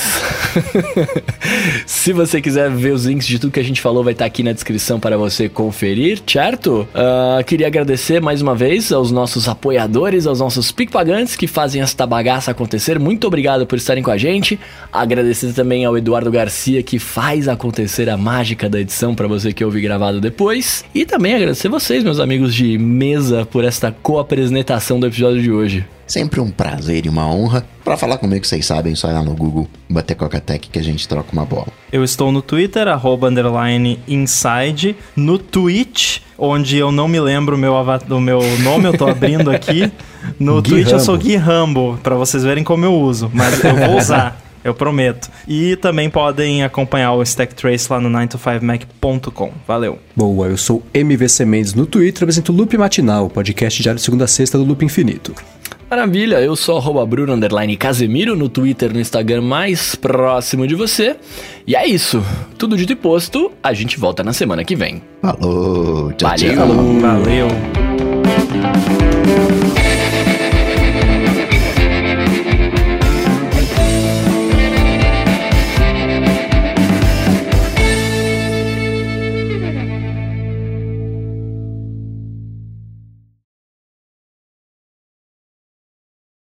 Não, meu jantar hoje é um saco de amendoim e uma coca. Nossa, ainda bem que é Mentos. É. Então, é, é ruim esse negócio da Mentos, né? Porque ela é gostosa de... Quando eu ia no cinema, a gente comia com Mentos e coca. Mas é evidente que Aí as não dá pessoas muito começaram a certo. explodir, e aí Pois é. paramos. Ah, quando eu vou no cinema, eu sempre levo Mentos. Quando que? Mas eu Tem não que bebo comer de Coca-Cola. 3 em 3. Por que de 3 em 3? Ah, tem que ser É uma simpatia brutal, isso? assim. Não, pra ficar gostoso, assim, O suculento. que vem na embalagem é múltiplo de 3, senão não dá certo. Ah, mas é que eu compro três pacotes Ah. também. Eu, com- eu compro dois. O bom é que se a pessoa comer mentos no cinema, ela não fala, né? Então já resolve um dos meus problemas.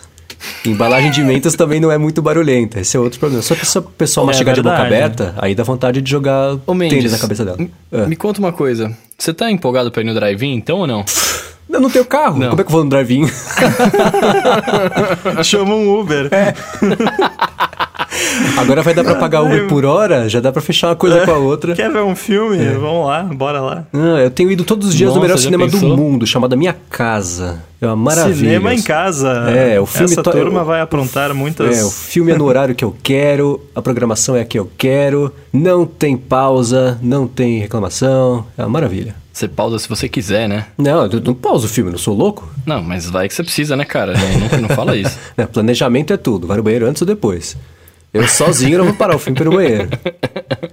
Não pode, mas é pô, que verdade. que é isso? É um crime parar o filme. É ruim. Lembra, lembra uma época, não sei se, se, se todo mundo pegou isso, se tinha né, no Brasil inteiro, se era só aqui em São Paulo, no cinema do lado da minha casa, mas tinha uma, quando tinha Senhor dos Anéis, assim, que era três horas de filme, eles pausavam no meio.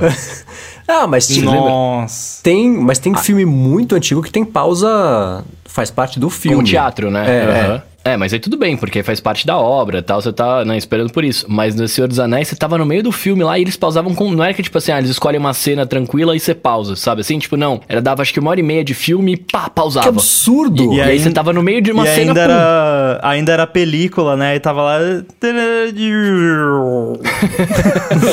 Ia parando Nossa, assim. né? que absurdo! Eu pedi meu dia de volta se acontecesse isso. Sem chance. Nossa. Não, mas era Nossa, avisado, não. né? As pessoas sabiam que pausava porque o filme era grande, tipo, mas mesmo assim, nada a ver, tá ligado? Nada a ver. Tinha um, um Nossa, cinema não, tudo errado. aqui no Rio de Janeiro que tinha tela lá na frente, as cadeiras normais.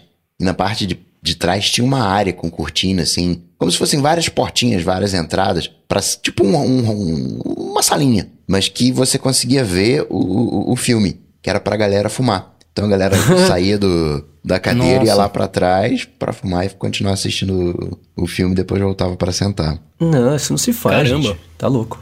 Ah, tem eu vi esse fim de semana. Eu falei, tô aproveitando a quarentena pra ver os filmes antigos, todos importantes da história do cinema. Então no fim de semana, no sábado eu vi Ben-Hur e no domingo eu vi. Qual que eu vi? Já nem lembro mais qual que eu vi. Foi Ben-Hur. Ah, e Lawrence da Arábia. E os dois têm essa. Porque os dois têm 3 horas e 40, né? Então os dois têm uma pausa no meio intervalo mesmo, né? Que tocando musiquinha e tal. E aí dá uns 5 minutinhos aí volta.